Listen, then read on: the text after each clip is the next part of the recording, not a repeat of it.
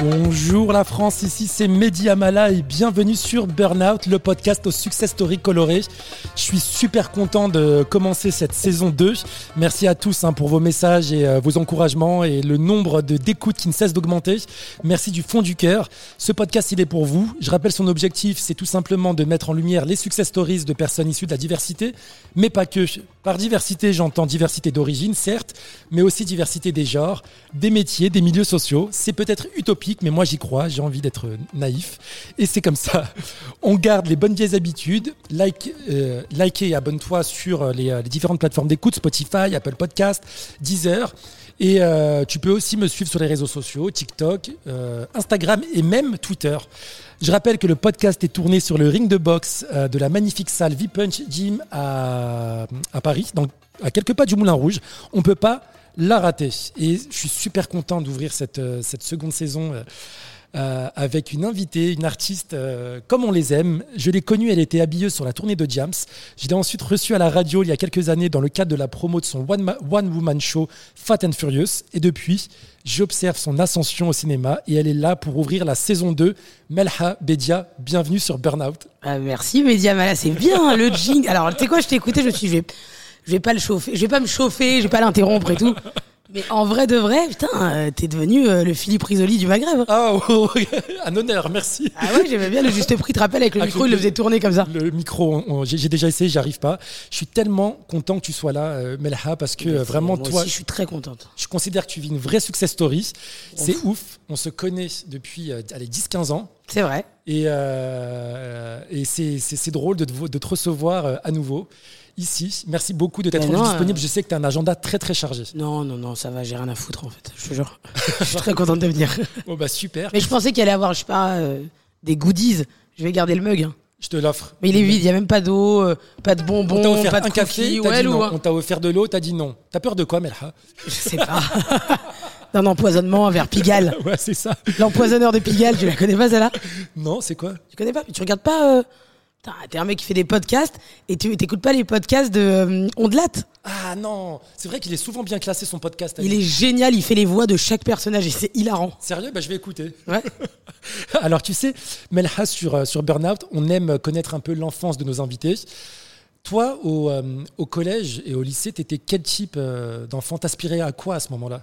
Ah bah au goûter. J'aspirais énormément dès que c'était l'heure du goûter, la cantoche. Non, je rigole, en vrai, j'étais un enfant très introverti au début, hyper timide. C'est vrai timide Ouais, ouais, on dirait pas, mais j'avais peur de lever le doigt pour dire que, bah, que j'avais envie de faire pipi, par exemple, en primaire. Et, euh, et après, ce qui m'a aidé, c'est que mon frère, il est devenu un peu connu et, et je suis devenue euh, populaire. Donc, je suis passée de meuf timide à meuf plus du tout timide qui faisait des vannes. Donc, euh, je sais pas, j'avais peut-être besoin qu'on me donne un peu plus confiance. Genre, mon frère, ça m'a ouvert deux, trois portes à la cour de récré, quoi, tu vois. On rappelle que son frère, hein, c'est Ramzi Zidane, Bedia. Zinedine Zidane. Et Ramzi Bedia. Et les deux. T'as tendance à comparer ta famille au Kardashian de Jeanne Villiers. Moi, Bah, ça me oui, tue de oui. rire. Est-ce que tu peux nous expliquer pourquoi les Kardashians? Bah, en fait, on est passé de, de- on a, on a grandi. Enfin, moi, j'aime bien dire que j'ai grossi à Gennevilliers. Euh, et, on, et on était au Lutte, qui était une, une cité euh, à Gennevilliers, euh, un peu connue, mais, mais peut-être pas pour les bonnes raisons à l'époque d'ailleurs. Mais c'était trop bien d'y vivre. En tout cas, il y avait un truc charmé. Il y avait le camion de glace, il y avait des copains, il y avait les voisins. Enfin, tout ce qu'on sait qui est cool dans les quartiers. Enfin, tout ce qu'on voit pas sur CNews, tu vois. et en gros. Mon frère a commencé, il est passé de livreur Pizza Hut, euh, vendeur chez Gap, à euh, Ramsey, d'Eric et Ramsey, les mots, M6, euh, le spectacle, H et tout ça. Du coup, forcément, euh, il a commencé à gagner beaucoup d'argent comparé à nous et à la famille dans laquelle il a, il a vécu et il a grandi. Et du coup, il a acheté une maison. Sauf que moi, je vivais avec mes grands-parents et ma mère. Et mes grands-parents ont dit OK, mais on veut être à côté des copines parce qu'on va aller au marché le dimanche. Donc, base. il a acheté la- le pavillon en face des- de, de la cité du Lutte. D'accord. Ok. Donc, on était un peu les euh, Kardashians parce que dès que tu as de l'argent, ils allaient chez le roi Merlin et ils prenaient la faïence clinquante. Tu vois Ouais, donc il y avait ce décalage. En termes de goût et de déco, ma mère et ma grand-mère, c'était une catastrophe. Elles, elles avaient carrelé la pelouse, elles avaient, elles avaient fait venir une fontaine de Cordoue, genre euh, mi-andalou, mi-oranais, tu vois. Et ils avaient mis une. Au lieu qu'on qu'on ait un jardin comme les gens normaux, tu vois, comme dans 7 à la maison avec un labrador et du verre. On sait pas faire ça. Non, nous, on avait du carrelage et une énorme fontaine qui prenait toute la place. Donc, on n'avait même pas un jardin, on avait que du carrelage. Oh là là, c'est fou. même Mais c'était un truc de l'école. Ouais, C'est les pour elle, la réussite, c'était de la faïence chère. J'avais un, il y avait un hammam au sous-sol. Enfin, c'était n'importe quoi. je vois très bien. Il y avait, euh, t'aspirais à autre chose. J'ai euh, j'ai vu que tu, euh, tu jouais très bien au foot Oui. Et que euh, je crois que c'est Cleveland qui t'avait repéré. C'est quoi cette Oh, histoire par exemple, là, tu me ramènes un ballon, je te mets un petit pont. Sérieux Il y a des mecs pour qui c'est un peu humiliant, il y a des mecs intelligents qui trouvent ça cool. Et mais, euh, Mais non, en fait, moi, je joue au PSG pour les filles. À l'époque, le, le football euh, féminin, il n'était pas archi répandu comme Ouais. aujourd'hui. hein. Tu sais, aujourd'hui, il y a une Coupe du Monde. Tu as plein de clubs dans différentes villes. Tu as même des petites communes où tout le monde peut aller s'inscrire et jouer au foot féminin aujourd'hui. Moi, à mon époque, il y avait trois clubs. Il y avait la Colombienne à Colombes, donc j'ai commencé là-bas. De là-bas, on m'a dit T'as un trop bon niveau, va faire les détections au PSG. Donc je vais à Saint-Germain-en-Laye, au camp des loges, et je le fais, je suis prise. Et pendant deux ans, j'évolue là-bas et euh, et t'as des détecteurs là-bas qui viennent, des- qui faisaient, des détections. Et, et aux États-Unis, le football féminin, il est grave, grave répandu, c'est populaire. Et on m'avait dit, euh, on veut toi et une autre fille, je me rappelle. Et euh, ma mère avait dit non, parce qu'il fallait partir aux États-Unis en stage. Ah, tu, tu lui en as voulu ou pas à ce moment-là? Ouais, mais comme euh, je suis une rebeu, je l'ai pas dit frontalement à ma mère, je l'ai dit au psy il y a trois ans, quoi. Ok. Non, mais sinon, tu sais, je suis pas rentré en disant, j'en ai marre, tu sais, comme dans la boum, quoi. Ouais, ouais, elle claque la porte, elle dit, vous avez même pas vu que j'avais plus de chaussettes dans, dans- dans le tiroir, tu sais. Je suis pas tapé de gueulant, je suis rentré triste, c'est tout. On pouvait pas de toute façon. Je, je voulais essayer de claquer une. Tu sais qu'un jour, je me suis dit à ma mère, je- quand je m'embrouille avec toi, j'étais adolescente, je voulais claquer la porte de ma chambre, mais j'avais pas de porte dans ma chambre. Je te jure que c'est vrai. Ça en dit long sur le, le respect de l'intimité dans ma famille. Tu as évoqué le PSG. Alors moi, il y a un truc que j'ai vu. On fait un petit aparté. Euh, je pensais que lorsqu'on était parisien, naturellement, on soutenait le PSG. Mais toi, tu soutiens l'OM. Oui Alors j'ai rien contre. Je suis pas Ça dans te pose un problème? Je n'ai rien contre Ah ça. ouais. Maintenant, j'attends une explication. Il n'y a pas d'explication à avoir, on est libre de ses choix, c'est du bon sens, c'est tout. Du bon sens, mais est-ce que tu as reçu des insultes par rapport à Ouais. ça? Sérieux? Ouais, mais même, tu sais que quand j'étais jeune, j'avais peut-être entre mes 11 et mes 13 ans, quand j'allais m'entraîner au parc, enfin, tu vois, au camp des loges et qu'on on avait même des places pour le Parc des Princes quand on était les, les petites, tu vois. Ouais. Et ben, je voulais pas mettre l'équipement du Paris Saint-Germain. Elle me, il y a la moitié de l'équipe me détestait pour ça. Et je mettais le maillot de l'OM sous mon maillot de Paris. Et bah, c'est. Je cherchais l'embrouille, je pense. hein, Je C'était pense aussi, c'est beau et c'est courageux, j'ai envie de dire. C'était courageux, mais j'étais un peu naïve quand même. Ensuite, euh, le, tu obtiens ton bac à, se- à 16 ans, donc ce Ouais. qui sous-entend que tu as été euh, une, une très bonne élève. J'ai triché. Non, je rigole. Je pense pas. Et euh, ta famille et euh, Ramzi, ton grand frère, euh, aspiraient à des études assez classiques, une prépa à HEC ou autre. Et toi, là, en fait, tu as fait tout le contraire, entre guillemets. Euh, c'est Jams qui t'a fait une proposition. Qu'est-ce qui s'est passé concrètement J'ai envie de savoir comment Bah, s'est passée la proposition? Et il faut savoir que après ça, Ramzi t'a fait la misère parce que tout le monde pense que Ramzi t'a pistonné, Ouais, mais en ouais. fait, c'est tout le contraire. Non, vraiment, je te jure. Jusqu'à. Même il y a 3, 4. Il y a 3, il y a 3 ans pour un film où on a joué dedans, un film de Baya Kasmi. Euh, il a proposé pour jouer sa sœur toutes les actrices maghrébines du paysage audiovisuel français, sauf moi. Oh là là. Et il y avait Baya, euh, donc la réalisatrice, qui a dit Mais Vi, est-ce que je peux appeler ta sœur? Il dit Ah, euh, bah alors moi je l'appelle pas, tu l'appelles toi. tu sais, je dis Même là, il est content, il est fier de moi et tout, ça a mis le temps, mais Ouais. c'est pas un réflexe, tu vois. C'est c'est fou quand même. Mais du coup, qu'est-ce qui s'est passé avec euh, Jams Bah, en fait, c'était une pote de ma sœur à l'époque, Diams, et de, de Ramsey aussi, mais beaucoup de ma sœur. Et donc, elle venait tous les dimanches pour le fameux couscous dominical, tu vois. Et elle était très proche de ma grand-mère aussi. Et, euh, et du coup, elle adorait venir dans des ambiances, bah, je suis dans le pavillon des Kardashians de, de Gennevilliers. Et euh, on discutait, on discutait. Et moi, à l'époque, euh, je fumais un peu la cigarette en, En cachette. en secret, en cachette. Et elle me dit, sors avec moi et tout, parce qu'elle fumait aussi. Et elle voulait pas fumer devant mes grands-parents et tout. Donc, elle me dit, viens, on sort. Et on va acheter des merguez. Ma grand-mère dit, il manque des merguez. Voilà. Je te jure que l'histoire est réelle. Ça se passe un dimanche entre Agnières et Gennevilliers et on va à la boucherie Place des Bourguignons. Donc je peux pas t'inventer le. On y va et en marchant, elle me dit qu'est-ce que tu fais Euh, Tu vas faire quoi à la fac? C'est quoi ton, ton avenir Tu vois? Je dis écoute, je sais pas. euh, j'ai pas de vocation, tu sais, je, je, je voulais pas être médecin, je voulais pas être avocate, j'aimais bien les langues parce que j'étais assez douée en anglais et tout ça, donc je me dis je me suis inscrite à la fac, je devais être à Nanterre et une erreur de sectorisation a fait que j'ai fini à la Sorbonne. Bon, Ok. du coup, tous les jours, je, je dois aller au jardin du Luxembourg, euh, Dej, quoi. Tu vois, ça va être cool. Mais je suis pas en folie de ces études, tu vois. Elle me dit, bah, tu sais quoi, prends une année sabbatique, t'adores les fringues et tout. Tu dis que je m'habille mal tout le temps, ce qui était vrai. Diam s'habillait mal tout le temps, même encore maintenant. hein. Et du coup, elle me dit, sais quoi, viens avec moi en tournée, tu me fais l'habillage. Je choisis les costumes et tout. Et moi, je sais pas ce que c'est habilleuse à la. Moi, quand on me disait habilleuse à 16 piges, dans ma tête, c'est tu l'aides à mettre un pantalon. Oui. Et je dis, c'est fou d'être payé à aider quelqu'un à mettre. Bizarre. Ça- Il y a une douille. Et du coup, on revient avec les merguez et je dis, ouais, elle est pas con. Peut-être je prends une année sabbatique pour voir ce que je veux faire. Peut-être que je reprendrai mes études. Je pars avec elle en tournée, peut-être, allez, un mois après. Et je me rends compte que je deviens habilleuse de Diam sur les tournées. On a commencé à ranger au Shabada, on était en résidence, donc elle répétait en même temps. Et je me rends compte que je dois m'occuper de tous les costumes, de tous les gens sur scène, que chaque changement entre des morceaux et tout, c'est moi qui dois lui donner de l'eau, changer, euh, je sais pas, le survêtement, euh, enlever la casquette, l'éponger. Enfin, je- c'est un truc Ah, un c'est peu. un vrai métier. Ouais, j'avais pas vu ça comme ça.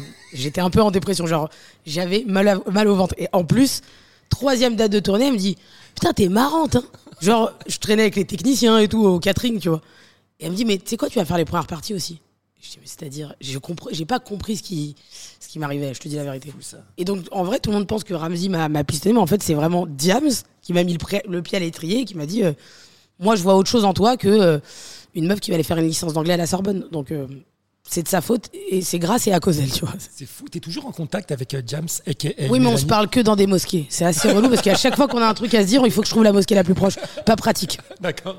Ok, bon, bah, tu lui passeras le bonjour. Je crois que je lui passerai le célèbre. Avec grand plaisir. Avec plaisir. Non, je la vois, je la vois. On, s- on- on s- on se parle, ouais, je rigole. Ok. Et euh, alors, du coup, j'ai aussi vu dans ton cercle d'amis, là, il a Bekti, Adèle Exarchopoulos, Amel Ben, Jamel Debbouze, enfin, je sais pas qui. Est-ce que, euh, avec ce qui s'est passé avec ton grand frère Ramzi, qui t'a mis un peu des bâtons dans les roues, t'as eu quelqu'un, hormis James, dans l'industrie dans- du show business, qui t'a un peu euh, aidé, qui t'a un peu accompagné à relever des challenges Franchement, j'ai eu plein de gens, mais c'est pas du tout les gens auxquels je m'attendais, tu vois. C'est ça qui est ouf. D'accord. Par exemple, il y a un mec qui s'appelle François Claire, qui était directeur de la distribution chez Gaumont. Et en fait, ce monsieur-là, sans le savoir, ben maintenant il le sait, c'est le monsieur qui a réussi à faire comprendre à Ramsey que j'allais faire du cinéma. Et, et c'est un mec qui s'appelle François Claire. Aujourd'hui, il est directeur de Apollo. Tu sais, c'est un gros distributeur en France, tu vois, D'accord. dans le cinéma. Et, euh, et un jour, c'est lui qui me dit Viens dîner avec moi. Il y avait Ramsey. Et il, a- et il nous a genre confrontés parce qu'on se parlait plus. Et je me rappelle, j'avais acheté une friteuse à Ramsey. Genre, c'était mon cadeau d'emménagement parce qu'il voulait une friteuse. Et je l'avais laissé dans mon scooter, genre, pendant trois mois. Et quand, je- quand on s'est réconcilié grâce à ce monsieur François Claire, je suis parti chercher la friteuse que j'avais achetée euh, en quatre fois sans frais sur euh, Cdiscount, tu vois. Et c'est euh, avec ce monsieur et la friteuse. Après, j'ai plein de gens qui m'ont tendu la main de ouf. euh, Tu vois, il y en a beaucoup, beaucoup, beaucoup. Je pourrais pas tous les citer, mais en vrai, c'est pas des gens connus qui m'ont aidé, c'est beaucoup des gens de l'ombre. Et euh, alors, moi, je t'ai connu à cette époque-là, hein, quand tu faisais les, les tourbus, de, tourbus de, de James avec, pendant sa tournée. Tu avais toujours un, un bloc-notes à la main et t'écrivais tes vannes. Je m'en rappelle. Ça, c'est un, souvenir que j'ai, un souvenir assez fort. Euh, Est-ce que tu flippais pas avant de faire la première partie, partie de James Si je te pose la question, Melha, c'est parce que les- le public de James, c'est le public de James. C'est pas le tien. De toute façon, n'importe qui qui fait une première partie, il faut, faut partir du principe que t'es les cacahuètes avant le vrai dîner. les premières parties, c'est l'apéro avant le main course. Ouais. Tu te dis, eh, elle est bilingue la bougnoule. Eh oui, on n'a plus le droit de dire bougnoule. Non, on n'a plus le droit. Bah l'arabe alors. Voilà. Maghrébine, Maghrébine, Atlante. Gauloise. Oh, non, je sais plus. On est binationaux, de toute façon, c'est pour ça, on est. Non, du coup, tu flippais. T'avais un peu. C'est pas que je flippais, j'étais jamais monté sur scène et ma première date, c'est euh, devant 4000 personnes. Enfin, il y a un moment donné, c'est j'ai commencé comme personne en fait. Ouais. Au lieu d'aller commencer dans des petites salles comme tout le monde, dans des caves pour tester avec 12 personnes et tout, je commençais avec un public déjà conquis qui était hyper bienveillant, je vais pas mentir. Le public de Diam, c'était pas le public de, de Marilyn Manson. Enfin, tu vois, Ouais, c'est tranquille. Ils étaient adorables. Et moi, j'étais forte en impro, mais je le savais pas. Donc, comme j'avais pas préparé de sketch, j'ai commencé à kiffer l'impro parce qu'elle m'a tège en première partie pour meubler en vrai. Immunisé après ça. Ah ouais, après, après en impro, je- j'ai j'ai kiffé faire de l'impro et j'ai eu un vrai niveau en impro parce que tu pouvais me lâcher n'importe où. Ça me faisait plus peur. J'ai commencé avec le pire. Et quelles étaient, euh, ou quelles sont toujours tes, euh, tes principales influences Euh, Est-ce que tu as un style comique particulier, toi? Franchement, tu sais, la majorité des humoristes en France, c'est des stand-uppers que j'adore, qui sont mes potes et tout ça. Ils sont fans et ils ont des influences américaines. Ouais. J'adore le stand-up new-yorkais américain, mais moi, c'est pas ma cam. Moi, mon vrai ADN, c'est euh, c'est Louis de Funès. Tu vois ce que je veux dire? Et je me dis, on n'en parle pas assez, mais en France, on a un vrai. euh, Tabou Ouais, je sais pas, on dirait que c'est toujours plus classe d'aller dire Eh, attends, t'as vu Louis C.K., c'est quand même stylé. Je m'en fous d'être stylé. Moi, le mec qui me faisait rire le dimanche avec mon grand-père, ma mère, ma grand-mère et ma tante, c'était Louis de Funès. Et c'était. euh, pour moi, l'humour, ça doit être fédérateur, tu vois. Donc, moi, Florence Foresti, pour moi, c'est la patronne, tu vois. Elle arrive à faire rire ma tante, moi, euh, ta sœur et peut-être ta cousine, tu vois. Donc pour moi, elle arrive à faire rire tout le monde. Ouais, mais ça, c'est un peu, je pense, la pression de la société, surtout pour les personnes comme nous, où on a grandi en banlieue. Comme nous, tu veux dire les myopes voilà. Je rappelle que ce sont des, des lunettes de myope. hein. Dans les cités, etc. Moi, par exemple, j'ai toujours été un grand fan de Charles Aznavour. Ouais. Et je te jure, Melha, j'avais honte de le dire quand j'étais petit. Tout le monde écoutait du Ah rap. ouais J'aimais bien. J'ai beaucoup aimé le rap aussi.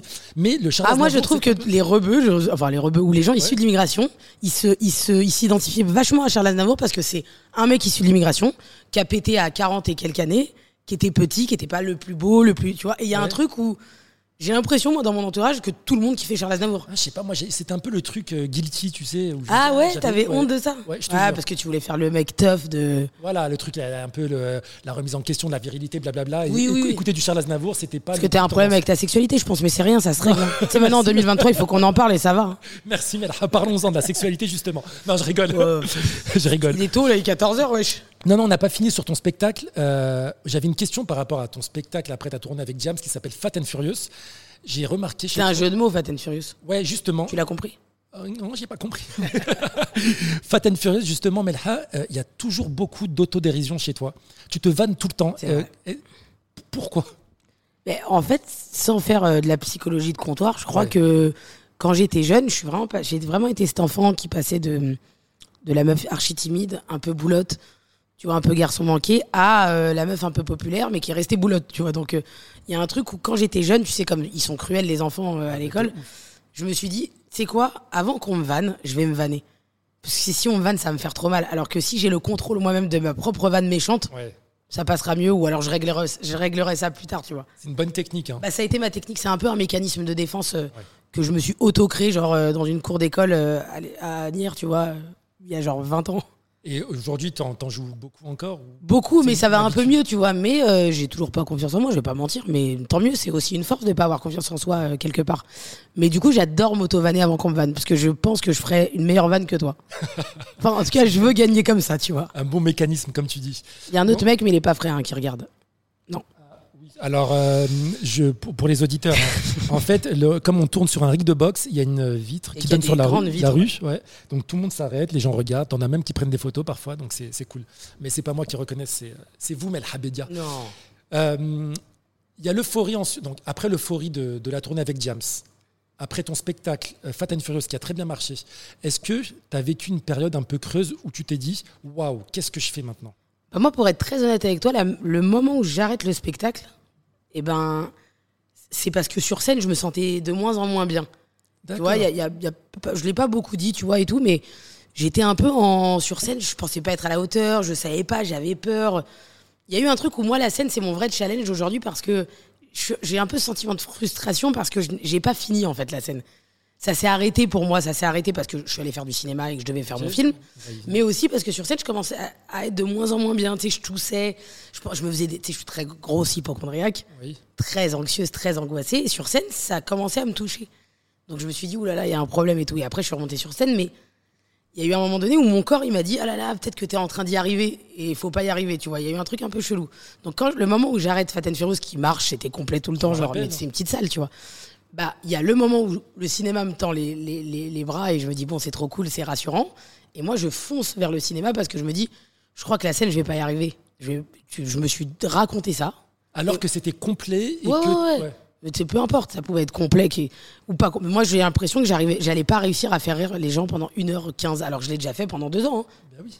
Mais tu sais, ton cerveau, il te raconte ce qu'il ce qu'il veut aussi. Et, bah, et euh, financièrement, à, à cette époque, est-ce que c'est, euh, c'était, euh, c'était comment dire, l'opulence, je sais pas comment. Le, En fait, le spectacle, c'est pas quelque chose qui te rapporte de l'oseille. justement, et c'est Au début. Ouais, parce que les gens ont l'impression qu'à partir du moment où tu passes une fois à la télé Ouais, et non. que tu remplis une petite salle parisienne, tu deviens millionnaire. Non, Non, on est c'est d'accord. c'est pas vrai. Par contre, le cinéma, Ouais. c'est une autre économie et, et les plus gros cachets que j'ai eu dans ma vie et ce qui a fait que j'ai commencé à être stable financièrement alors que je suis une meuf qui dépense et qui donne trop d'argent et qui paye les additions et qui se retrouve avec 20 euros après. Ça, c'est vrai, ça. Ça, c'est un vrai problème. Mais tu sais que par exemple, au, au- au théâtre du Marais, je te jure que c'est vrai, tu peux te demander. Je jouais mon spectacle et j'invitais tous les gens qui venaient me voir sur scène. Donc ça veut dire que et j'allais au Café des Arts et Métiers. C'était à côté. Je m'en rappelle. tu peux vraiment demander aux gens, aux propriétaires des Cafés des Arts et Métiers. Je sais pas comment je faisais, mais j'invitais jeudi, vendredi, samedi et après le dimanche, quand j'ai rajouté le dimanche, tout le temps les gens qui voulaient venir ou qui étaient dispo et tout. Et après, on allait boire un verre. Mais d'où te vient cette générosité? Comme je le disais en intro, ça fait 15 ans que je te connais. Je sais pas, j'ai envie que les gens y m'aiment, alors je préfère acheter leur, euh, Ah. leur amour. J'en sais rien. Puis j'aime bien passer un bon moment en terrasse. Vous voulez que je vous invite à boire un coca? Ouais, Comme j'ai pas eu, comme j'ai rien eu ici, euh, même pas une canette, un Perrier, rien, Walou. Hein. La crêpe au Nutella. On va aller l'acheter. Elle a l'air dégueulasse. Je te dis la vérité. Sans transition, pour revenir sur le, le volet humour, j'ai entendu dire que euh, le- dans le milieu de l'hu- de l'humour, c'était très compliqué pour les femmes. Est-ce Ouais. que tu confirmes? C'est même pas que dans le milieu de l'humour, dans le milieu de la vie, frère, c'est compliqué pour les femmes. En fait, c'est, c'est- oui, il s'avère que aussi dans l'humour, mais il s'avère aussi que euh, dans le sport, il s'avère aussi que à la mairie, euh, tu vois. Ouais. Euh, ouais, il y a un problème. Les femmes, elles sont moins payées encore. Enfin, tu sais, on est en 2023 et on oublie de se dire qu'on n'a pas l'égalité des salaires. Et je suis même pas en train de faire la féministe du dimanche. hein. Je te dis juste que, ouais, pour les filles, moi, ce qui m'a frappé, je l'ai pas mal vécu, moi, mais je sais que j'ai des copines qui l'ont mal vécu. Quand un mec, il allait sur scène et qui faisait des vannes un peu osées ou un peu olé olé, Oui. lui, c'était un génie. Quand une meuf faisait ça, c'était une meuf vulgaire. Ouais. Et je me disais, c'est marrant, sur quatre vannes qui sont les mêmes vannes, marrantes ou pas, on s'en fout, le traitement, il est différent. La perception, elle est différente. Et, euh, et ça, c'est assez injuste. Mais c'est compliqué d'être une femme, quoi qu'il en fait. Non, mais c'est la même chose avec euh, les, euh, les, les- partenaires. Une femme, quand on en a plusieurs, c'est une salope. Ouais, un ouais, c'est un don- c'est un don juan. C'est un, truc, pas- euh, c'est un truc hyper injuste, mais je pense qu'on en a encore pour 15-20 ans, histoire que ça se règle, tu vois. Mais c'est- Mais dans l'humour, ce qui est marrant, c'est que quand tu montes sur scène, si t'es une meuf marrante, le public, il rigole. En fait, il n'y a pas de. Tu as beau avoir un mec en face de toi qui dit t'es nul, tes trucs. Ouais, mais c'est le public qui décide, en fait. Ouais. Donc, t'es content, t'es pas content. Il faut juste être, être marrante sur scène et c'est tout. Et à quand le deuxième spectacle? Très, très bientôt. Arrête, sérieux? Ouais. T'écris, il est fini J'écris, ça va être une forme un peu différente, mais, euh, mais, mais ce sera au Crazy Horse, par exemple, je te le dis. Non, arrête. Ouais. Scoop là pour Burnout. Ouais, pour Burnout, je te le dis, ce sera au Crazy Horse et euh, j'ai envie d'être la Dita Von Cheese euh, des cités. Non, arrête. Si tu connais Dita Von Cheese, faut quand même avoir cette, la référence de l'effeuillage burlesque. Non, mais en gros, c'est dans un lieu qui pue la féminité, j'ai envie d'aller moi m'imposer et de raconter les choses que j'ai vécues depuis quelques années et de parler de ce qui se passe aussi. tu. Et bah, bah c'est un- un- ça fait écho justement au, au cinéma. Je vais pas citer tous les films dans lesquels tu as joué. Il y en a un qui a attiré mon attention, c'est celui avec euh, qui s'appelle Forte, où euh, justement tu es en quête de féminité, Ouais. où tu apprends la pole dance. euh, La pole dance. je t'ai- déjà entendu corriger quelqu'un sur un média avec Valérie Lemercier que j'adore. C'est ça. Alors, est-ce que tu peux nous dire qu'est-ce que qu'est-ce qui s'est passé pendant la promotion de ce film parce qu'il y a un événement que tu n'as pas pu maîtriser malheureusement. Bah ouais, parce que en- à la base, c'est un film que j'ai que j'ai écrit, c'est mon idée en fait. Oui. Et je sais pas pourquoi, je suis allé voir un jour une productrice et j'avais pas d'idée, je te jure que tout est réel dans ce que je vais te raconter. Ouais. Mon agent de l'époque s'appelait Nadia Koné, elle, elle, elle me dit rencontre cette productrice, je rencontre cette productrice mais je n'ai rien à lui proposer, tu sais, il y a une époque où c'était vachement la mode d'aller voir des humoristes et dire vous voulez faire un film? Ah bah vas-y, si t'as une idée, on te donne euh, tant d'argent et tu, tu développes ton film. Ça a été une grande mode avant. Et j'y vais et je n'ai rien à lui proposer. Sauf que la veille, je vais à l'anniversaire d'un pote à moi dans un club de striptease qui s'appelait le Hustler euh, Berry. Et j'arrive là-bas en survêt, mon ordi, parce que j'avais travaillé toute la journée et tout. Et là, j'arrive dans un lieu où je me dis, mais c'est même pas qu'est-ce que je fous là. Ce serait du génie que quelqu'un me voit être confronté à que des meufs à Walp qui me frottent la tête. J'étais footix. J'étais leur, genre, genre, j'étais une peluche. Et t'as que des meufs archi bonnes. Moi, à la base, les meufs qui se frottent enfin, sur une barre, c'était des timpes. Ouais. Enfin, pardon, mais moi, je me disais que c'était toutes ces femmes, c'était des femmes frivoles. L'autre, elle a un enfant illégitime. L'autre, euh, on lui a pris son passeport. C'est une ukrainienne. J'en sais rien, tu vois. Mais on a des a priori. Moi, j'avais des a priori sur le striptease. Oui, bon, écoute. Et je, me rends compte que, un, je me sens pas mal là-bas. Je me sens bien en tant que femme. Un peu femme en surpoids, euh, pas féminine, tout ça. Et en deux, je parle avec ces meufs et elles me bouleversent. Et le lendemain, à 9h, j'ai rendez-vous avec une productrice à qui je n'ai rien à proposer. Je vais la voir, cette Margot. Ouais. Je lui dis, j'ouvre mon ordi. Évidemment, j'avais dormi chez des potes à Levallois, rien n'allait. Oh j'ouvre mon ordi, pas chargé, pas chargé. Comme. Donc vraiment, ni la, la petite pomme d'Apple, rien, ouais, ou le noir, avec des traces de doigts, genre. Et je fais genre, je lis un truc. Je dis, bah voilà, j'ai pas vraiment euh, d'idée, mais je m'étais noté un truc comme ça. C'est l'histoire d'une meuf qui a, qui a pas vraiment confiance en elle et qui cherche sa féminité en se frottant à une barre de pole dance. Et là, je vois dans ses yeux, ça s'illumine. Je dis, non, c'est une blague. Si ça, ça passe.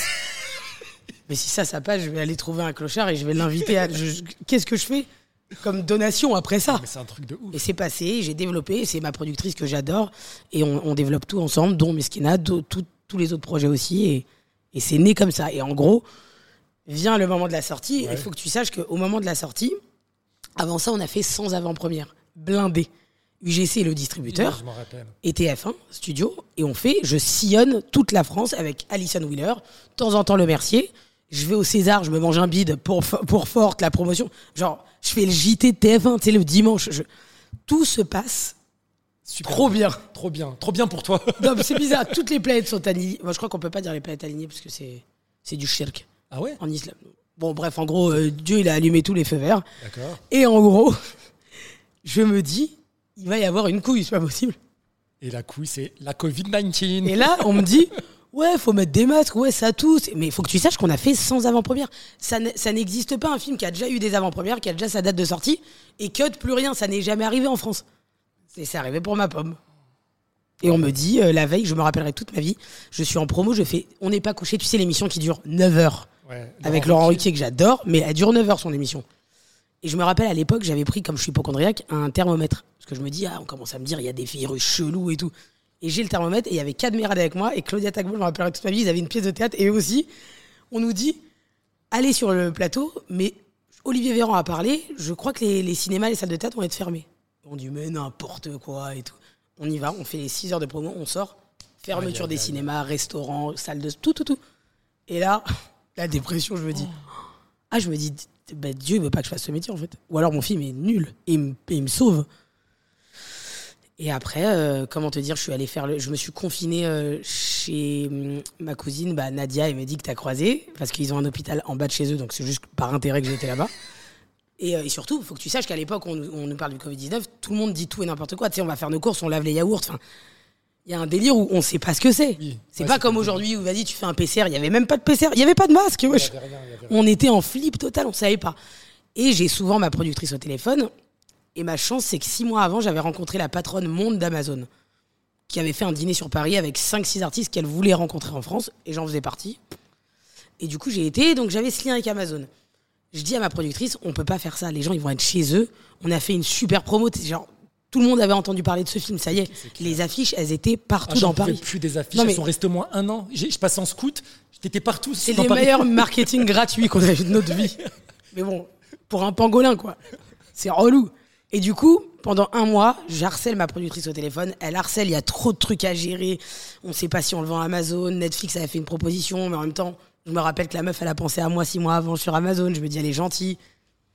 Quoi qu'il, mes producteurs arrivent à vendre ce film à Amazon en moins d'un mois avec des contrats en anglais. Genre, tu te rends pas compte les galères que c'était. J'ai dû faire une vidéo. Je crois qu'un jour, je vais la retrouver, cette vidéo. En anglais, où j'explique, en fait, mon film euh, et pourquoi il faut l'acheter? Parce que tout le monde est chez soi, tu vois. Oh là là. Non, mais une galère. Une... Les, genre, les gens, ils venaient faire de la promo chez moi, enfin, chez mes cousins. Ça n'avait Un mal pour un bien. sens. Ouais, ouais. Et au final, c'est l'un des films qui a le mieux marché, en tout cas français, euh, pendant le confinement. Après, euh, qu'est-ce que tu veux que je te dise? Je suis contente. euh, Je j'ai pas compris ce qui m'était arrivé, mais tant mieux. En fait, c'est un mal pour un bien, comme tu En dis. tout cas, bravo Melha parce que. Ah, écoute, je sais pas. c'est- J'allais me suicider, par contre, vraiment. C'est la première fois que j'entends le, les, les coulisses euh, de ton échange avec la, la productrice. Ah, ouais. Mais c'est une- c'est c'est marrant, c'est une belle histoire. Ouais. En- ensuite, on arrive à la série qui a cartonné, euh, la saison 1 de euh, Miskina la pauvre. Euh, et tu as re-signé pour une saison 2, Ouais, là, on fait la saison, on tourne la saison 2 dans moins d'un mois. d'accord Pour une diffusion quand? Ouais, ils savent pas, enfin, on sait à peu près, mais je veux pas te dire de bêtises, c'est peut-être printemps 2024 comme rentrée 2024. Ok, bon, on espère, on croise les doigts pour On l'année n'a prochaine. pas tourné encore. S'il faut, je vais sortir de là et mourir. Non, mais non, la hystère. Et on prendra une Esreg. euh, ils peuvent prendre une Esreg. C'est celle... Ou Marwala, c'est les deux sosies que j'ai. Si jamais il faut me remplacer, tu vois. On va pas refaire tout le synopsis hein, de la série euh, parce que j'ai pas envie que tu refasses toute la promo de la saison 1 et comme je sais Non, que c'est compliqué. Excuse-moi. Vas-y, vas-y, je t'en prie. Parce que ça se voit, c'est un livreur. Ah, alors, euh, elle a son téléphone en même temps, je vais commenter. Donc, euh, peut-être un livreur, peut-être une proposition de scénario. Attends, je vais envoyer que je mens pas et que je peux pas répondre.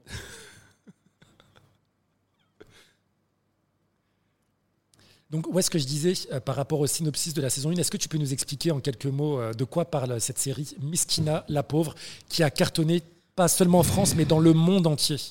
Euh, comment, alors comment je peux te raconter ça? En fait, c'est pas vraiment un high concept, tu vois. C'est pas.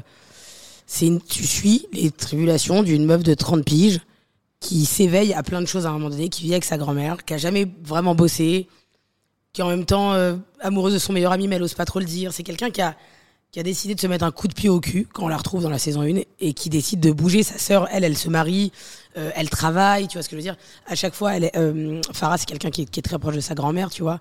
Elle ose pas lui dire que bah elle va pas à la mosquée, mais en même temps, elle est grave appelée par la foi et par la religion. C'est quelqu'un qui cherche, mais comme toutes les meufs de 30 piges qu'on connaît. Et, et tu vois, ce qui m'a touché dans Muskena, et, et je m'attendais vraiment pas à ça, bah, c'est déjà qu'on a essayé de mettre le moins de clichés possible et, et juste traiter une famille de gens normaux. Alors il s'avère qu'ils sont de confession musulmane et issus de l'immigration, mais en vrai, on a les mêmes problèmes que la famille qui est en Auvergne. Et ça, je l'ai ressenti quand c'est sorti. J'ai eu beaucoup de messages et j'ai croisé beaucoup de gens dans la rue qui n'étaient pas que des gens issus de l'immigration, qui m'ont dit mais bon mais wesh, on a la même grand-mère. Ronchon. Et on a tous des problèmes, tu sais, c'est dans toutes les familles, c'est question de tabou, de ça communique pas, ça se dit pas les choses, ça s'avoue pas, on a une mère un peu le faux qui est coincée dans le passé. C'est pas propre eux, c'est pas vrai. Alors ça s'appelle muskina parce que c'est un terme qui est devenu générique de dès que quelqu'un a une galère, tu dis ah muskin, le pauvre. Ouais, j'étais avec Mehdi hier, bah, il a crevé muskin, ouais. Tu sais, c'est devenu un truc que tu mets dans la ponctuation de chaque phrase maintenant. Et du coup, euh, j'ai été grave touchée de voir que c'était pas une série communautaire, que c'était juste une série où les gens se retrouvaient et ça m'a grave, grave touché. Et Peut-être que c'est pour ça que ça a marché autant, mais Il y a, il y a une, séqu- il y a une histoire ou un fil conducteur dans, dans le, dans le film qui m'a surpris, moi, parce que je te connais personnellement et je connais ton histoire aussi, c'est la relation avec le papa. ouais. Est-ce que toi, euh, avec, euh, avec ton histoire personnelle, tu t'es pas mangé peut-être des coups de pression de ta mère ou de tes frères et sœurs en te disant Attends, là, écoute, tu vas un peu trop loin, c'est notre histoire. Pourquoi tu Franchement, frères et sœurs, non. Ma mère, bon, ma mère, elle m'a dit Je comprends pas pourquoi t'as pris cette actrice pour jouer moi, je suis blonde. C'était ça la phrase. hein. Je me suis dit, normalement, ta daronne, elle sort d'une projo, elle a des conseils un peu constructifs, des retours un peu cool. Elle m'a dit, texto, pourquoi t'as pris cette actrice? Moi, je suis blonde. À partir de là, j'ai dit, bon, ça va être détente, je crois. Après, elle a eu des trucs de, mais c'est pas ça. Et je lui dis, mais maman, j'ai mis un peu de moi. Et un peu de Et on a un peu de fiction aussi, mais j'ai toujours besoin de mettre un peu de moi pour, pour que je joue juste, sinon j'ai l'impression que je vais pas bien jouer. Ok. Bon, bah, en tout cas, sinon, c'était, ouais. euh, c'était, très bien joué. Et pour la gentil. saison 2, est-ce qu'il il y a un petit scoop en avant-première pour euh, Burnout? Bah, franchement, il n'y a pas beaucoup de nouveaux rôles, mais il y a un nouveau rôle. Ouais. C'est une bonne copine à moi, qui est rousse, si Ah, je dis ça. Alison, elle va jouer dans. Normalement, normalement. Bon, bah, on croise les doigts parce qu'elle est très très euh, drôle. mais voilà, pour moi, c'est l'une de mes potes les plus rama d'Europe. Donc c'était obligé, mais il n'y a pas de nouveau rôle. Ok. Il y a des nouvelles histoires, par contre. D'accord, bon, bah, j'ai hâte. Euh, tu- je te l'ai déjà dit, je crois. Tu sais que j'ai reçu euh, la maman d'un des acteurs qui joue avec toi. hein. Euh, je crois qu'il y a Victor Belmondo dans Miss Ouais. J'ai reçu sa maman sur ce plateau. Luana, bien sûr, je la connais bien. Luana Belmondo, qui est je une veux très bonne fasse à manger. Et tu sais que grâce à elle, Burnout a été repris dans toute la presse People. Ah ouais? Ouais, parce qu'elle a taillé Ama- Amanda Lear pendant le podcast. Ouais. Tu veux que je taille quelqu'un là? Dis-moi un nom. Et après, Gala, voici, tout- tous. Il y avait en gros titre Luana. Après, euh, j'aime bien. Là, on est dans un ring. Si demain t'organises, là, t'es malin. Si là, t'es pas marketing. Regarde, je vais te donner une idée marketing. Tu ramènes Luana et tu ramènes Amanda Lear et tu fais un combat de boxe ici. Moi, je mets de l'oseille sur euh, Luana. C'est la mif. Amanda Lear, euh, je sais pas. En plus, on sait même pas si on peut combattre avec les meufs Ah, ou les mecs. Il y a ce truc-là, on sait pas. Peut-être les deux. Après, mon attaché de presse, il s'occupe d'elle. Faut- Je devrais pas la tailler du tout. Tu peux lui demander euh, si elle peut euh, répondre à mes son messages. numéro. Je te donne son numéro normal. J'ai le numéro de ton attaché de presse, cherche pas. Non, tu l'as. Ah, si, tu l'as. Vincent. Vincent, oui. Vincent qui m'a dit oui, oui, t'inquiète. Ah non, j'attends. Euh, bref, C'est un mec du Sud, hein, tu sais. Tranquille. t'inquiète, Mehdi, je t'oublie pas. Euh, je voulais faire écho à une autre série qui a aussi très bien fonctionné. Bon, c'est sur la, c'est chez la concurrence, c'est sur Netflix. La série de Nawal Madani. Jusqu'ici, tout va bien. Toi, ta série, Miskina la pauvre. J'ai- elle a eu- Alors malheureusement, j'ai pas vu la série de Nawal Madani. alors, moi, ta série, elle a eu un succès populaire, un vrai succès populaire dans les critiques. Ah Elle, ouais, et, pas, et pas la communauté. Elle, elle s'est fait hagar, comme on dit dans le, dans le jargon. franchement aujourd'hui, il y a un truc aussi où, j'ai l'impression que t'as plus trop le droit de faire ce que tu veux. Tu vois ce que je veux dire? Ouais. Tu vas parler, euh, je te dis une connerie, euh, des, des femmes, euh, tu vas avoir des féministes qui vont venir te dire ah mais moi ça m'a pas plu, mais t'as d'autres gens qui à qui ça va plaire. En fait, il y a un moment donné où il faut trouver le bon équilibre, le bon dosage. Et je crois qu'en tant que scénariste et tout ça, réalisatrice, je pense que Nawal elle a dû galérer parce que tu fais ce que t'aimes, tu fais ce qui te touche, tu vois. Mais à un moment donné, si ça plaît pas à tout le monde, est-ce que c'est important? Je- En fait, j'ai moi-même ce débat, tu vois, donc je sais pas quoi te dire. Ouais. Je, je sais pas, je sais qu'il faut être vigilant, tu vois. Et en même temps, je- par exemple, moi, on m'a beaucoup attaqué en disant Ouais, euh, t'es scénariste, il y a pas que des Arabes dedans. J'ai dit Mais alors, attendez, excusez-moi, je vais me redresser parce que là, je vais me les faire. moi, quand on me propose un film, c'est pas des scénaristes rebeux.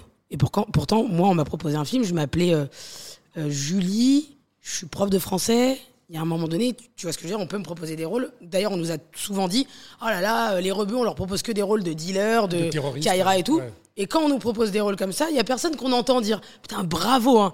Là, Melha, elle a joué un rôle, on ne sait même pas si elle est rebeu, musulmane, on n'en parle pas. Mais c'est ça la vraie victoire. C'est quand on va commencer à avoir des rôles qui sont pas proches de qui on est et qui, qui, qui font pas écho à notre, à notre religion, à, à- à nos origines et qu'on est juste des acteurs et des actrices. Il y a un couple qui, euh, qui a réussi à, hum, tout comme toi, à aller au-delà de cette euh, stigmatisation, je ne sais pas comment le formuler, c'est euh, Laila Bekti et Tahar Rahim. Ouais. On Bah, leur Leïla, elle fait beaucoup de rôles où elle est pas rebeu. Ouais, et ça, je trouve, C'est ça la, victoire. la- la réussite. Parce qu'on oublie ses origines, on oublie sa religion et tout le monde s'en fout. tu viens voir un On- film, on- en fait. On, veut, on vient voir son jeu.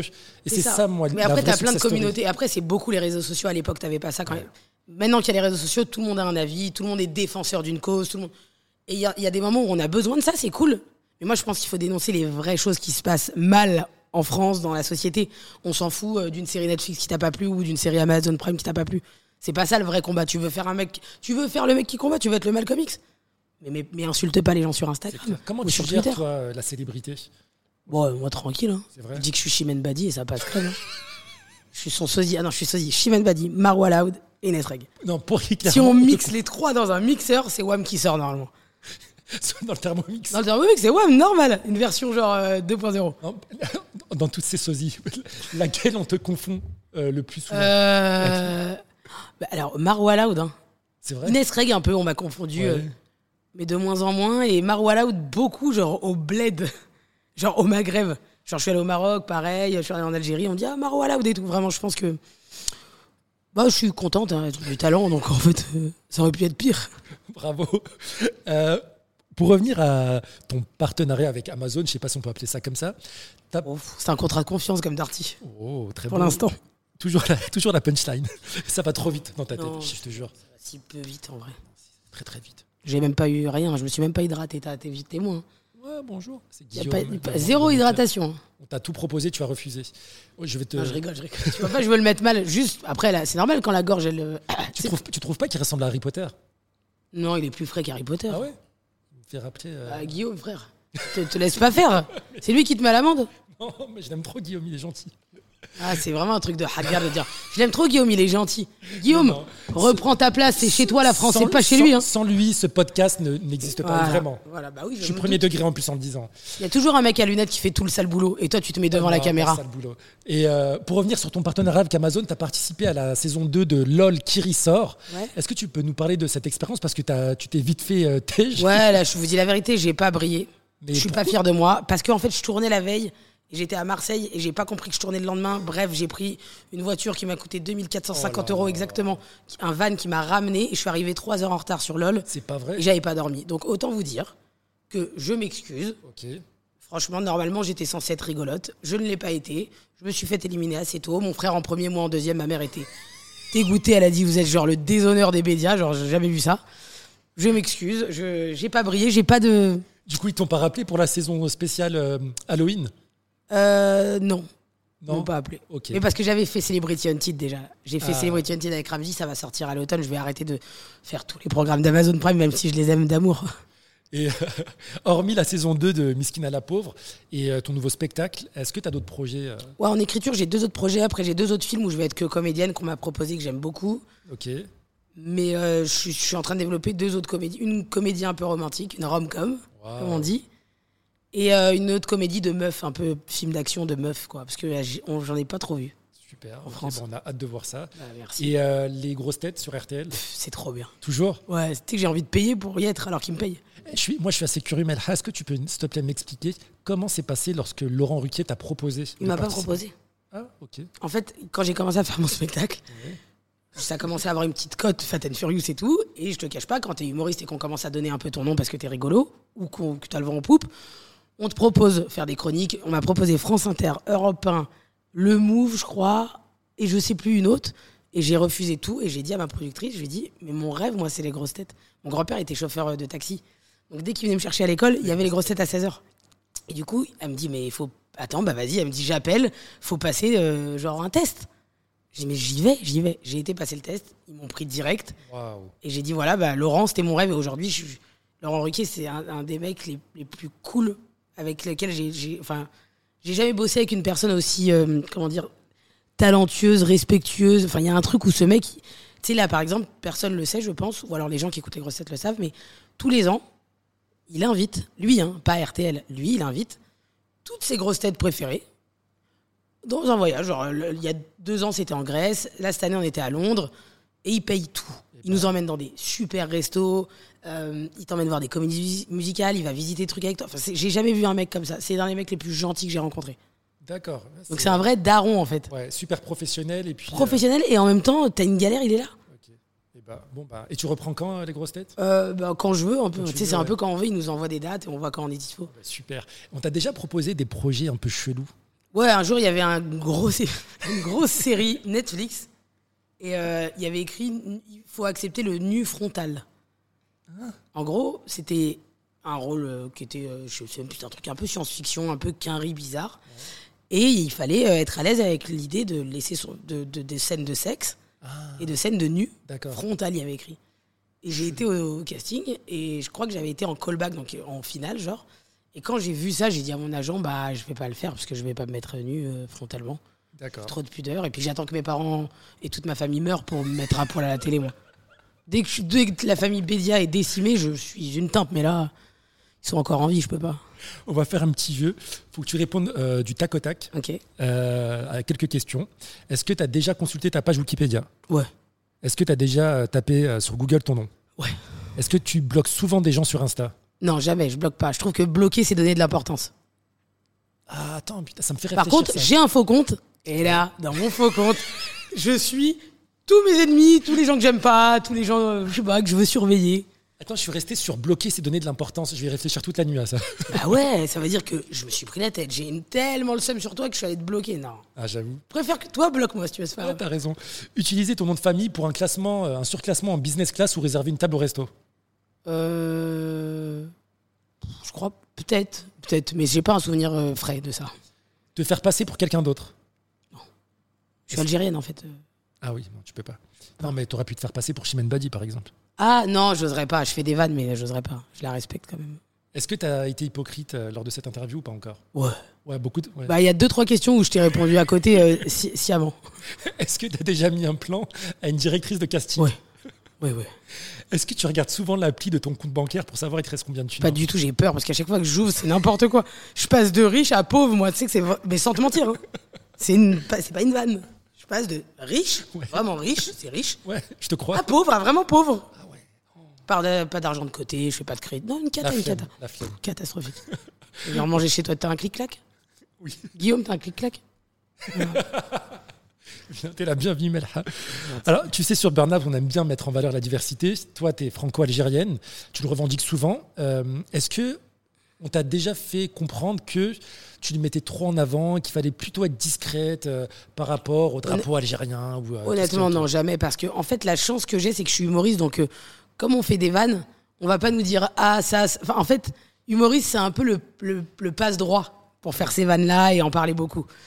Si j'avais fait un autre métier, peut-être que oui, j'imagine, parce que j'en parle beaucoup. Mais après, le problème, c'est qu'un Algérien va beaucoup te parler de l'Algérie. Enfin, c'est. C'est une petite maladie, quoi. Dans l'ADN. C'est problématique, alors que parfois, tu es, en train d'avoir un débat sur rien, un monument, et on va te ramener l'Algérie. Ou sur des spaghettis, on va te ramener l'Algérie. Ouais. Et sur tout et n'importe quoi, l'Algérie, tu, tu le ramènes, quoi. Et euh, le concept de Muslim Bachelor, Ah. un concept que tu as créé. Alors, dans Muskina, si vous êtes attentif dans Muskina, je crois que c'est épisode 3, on a fait la boîte comme Ken. et Il y a Hakim Gemili dedans avec le Muslim Bachelor. Et c'est un vrai concept que j'ai créé. euh, C'est un musulman de préférence, mais pas forcément. Tu vois, on peut encore les convertir, c'est possible. Mais en vrai, même si on les convertit pas, c'est un, un mec qui arrive un peu ex-bad boy, mais qui s'est repenti, qui t'emmène manger une burrata et au quai Branly et à la mosquée. Tu vois C'est ce cum là que je cherche. D'accord. Si jamais. Tu trouveras Inch'Allah. sur Burnout, Ah bah, j'espère. les auditeurs. qui Envoyez vos photos. hein. Euh, J'ai une dernière question euh, pour toi, Melha. Je voulais boire, mais il n'y a rien. non, mais c'est pas grave. Je me suis dit, tiens, petite lichette. Il n'y a rien qui va dans l'accueil. Désolé, on va se rattraper. T'as vu J'ai euh, j'ai, euh, on n'a pas clapé. j'ai le budget hein, maintenant. Il y a de l'oseille. hein. Il y a de l'oseille, mais pas d'eau. Non, C'est con. et pourtant elle est potable. Une- Toi, t'as de l'eau dans ton mug? Même pas, même plus. Ah oui, c'est que vraiment que de. Non, c'est juste pour la caméra. c'est de l'esbrouf. Ouais, bon, on te donnera de l'eau après. Euh, Est-ce que tu as le sentiment, elle me fait rire, elle fait plein de gestes là, et je suis désolé pour les personnes qui nous écoutent, mais c'est très drôle d'avoir Melha en face de soi. Est-ce que parfois on te prend pour la porte-parole d'une cause, soit euh, des causes féministes, soit de. Oui, de- oui, un petit peu quand même. Ouais. Soit les rebeux. Bah, quand je fais Miskina, on, on- le problème de Miskina, c'est qu'il y a- il y, a eu une petite histoire euh, au début. Il y a un, un- un faux synopsis, un mauvais synopsis qui est sorti, qui n'était pas de moi, ni de nos auteurs de la série, qui a fait un peu flamber la toile. Mais bon, maintenant tout flambe sur euh, Twitter ou n'importe. donc, euh, et donc les gens se sont dit, ah, ça va être un énième cliché sur cette communauté, alors que on est tout sauf ça dans Muskina, et, et- et c'est pour ça que les gens ont regardé et se sont dit ah agréablement surprise enfin de voir une série où il n'y a pas un dealer avec un barbu, avec euh, des hommes qui frappent les femmes, tout ça. Nous, on était vraiment juste dans une famille. En fait, plus on, en fait, je pense que plus on va montrer les Maghrébins, par exemple, euh, le plus normalement possible, c'est-à-dire que ce sont des gens normaux, les Maghrébins. Voilà. C'est des gens, il n'y a pas forcément d'embrouille tout le temps, c'est pas vrai. Je connais plein d'Italiens, ils ont plus d'embrouille que les Tunisiens, par exemple. Enfin, même si les Tunisiens pensent qu'ils sont Italiens, bon, ça c'est encore autre chose à voir. Mais en gros, il y a un truc où plus tu vas traiter ça sans, sans pointer du doigt ce qu'on dit de nous et qui est mauvais, plus on va y arriver, on va avancer, on va faire des progrès. Mais si on reste bloqué sur ce qu'on a l'habitude d'entendre et de voir sur nous qui est faux, Ouais. Et qu'on joue de ça et qu'on en parle et qu'on en fait des films et des séries, là, ça va être un problème. Je pense. Après, c'est que mon humble avis. euh, Et, euh, et, et voilà. Et en gros, euh, je suis la porte-parole de rien, à part de, des myopes et des gros, si vous voulez, à la rigueur. je veux bien être la porte-parole des gros. Et je crois que je suis pas loin. Tiens, tu, en parlant de porte-parole des gros, euh, il y a un truc qui m'a fait rire. Je suis tombé sur ton profil Insta où tu as dit ça peut-être dans, dans une interview, euh, que tu cherchais à être un peu le, la, l'égérie de Lu. Ouais, ils m'ont refusé. Ils t'ont refusé? Mais Kinder, ils m'ont appelé. Ah, Donc on va voir, on en pour parler Kinder. on croise les doigts. Écoute, je me sens plus proche de Kinder que de lui. Ok, bon bah c'est bon. Mais j'aimais bien lui. Mais je pense qu'ils me mettront, ils mettront jamais, ils prendront jamais le risque de mettre une, de mettre une meuf en surpoids pour représenter une marque où tu es obligé de dire aux enfants mangez-en que deux, tu vois. Ça se voit que j'en ai pas mangé que deux moi. Ouais. Et demain, s'il y a une marque de cosmétiques qui te contacte pour un, faire la promotion d'un Je pense mascara, pas qu'ils m'appelleront. je trouve, je- ils auraient tort. Ils sont pas, ils seraient- on n'y est pas encore. Tu sais la, la, la mode, les gens, les, les- les grandes maisons de, de luxe et tout ça, des, des, des grands créateurs et tout ça. Il y a un truc qui m'avait frappé parce que moi je voulais lancer une des pulls Balenciaga, Givenchy chips, Burberry comme le beurre et tout ça, et un peu les attaquer par vanne, tu vois, et faire des attentats caloriques. Après je me suis dit oulala le mot attentat ça va pas aller, Non, surtout pas. donc il faut faire des happenings caloriques, on va voir.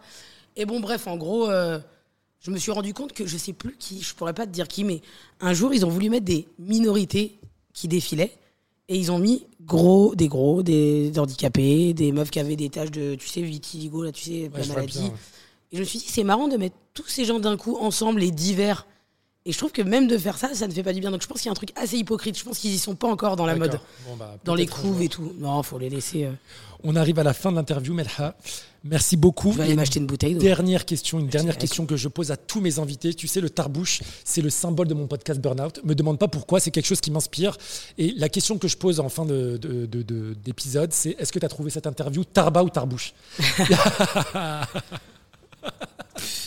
Tarbiouche, quoi, les deux. On peut faire un mix. Mi-tarba, mi-tarbouche. Merci beaucoup. Merci à toi. Mehdi. Merci, Franchement, Guillaume. Merci, les gars. c'est, euh, J'espère que euh, ton spectacle va cartonner. J'ai hâte de voir la saison 2 euh, de Miskin à la pauvre sur Amazon Prime. En attendant à la maison, si vous avez apprécié ce moment d'écoute, je vous laisse envoyer le lien euh, à votre famille, à vos voisins, à votre femme, à votre mec, à n'importe qui, à vos enfants, Même à vos, à vos maîtresses et tout. à vos maîtresses, à vos amants. Laissez un pouce en l'air sur Spotify, un petit commentaire sur Apple Podcast. Et je vous dis à très bientôt. Et encore merci. C'est le premier épisode de la saison 2 de Burnout. Et j'espère qu'il y en aura autant que la saison 1. À très bientôt sur Burnout.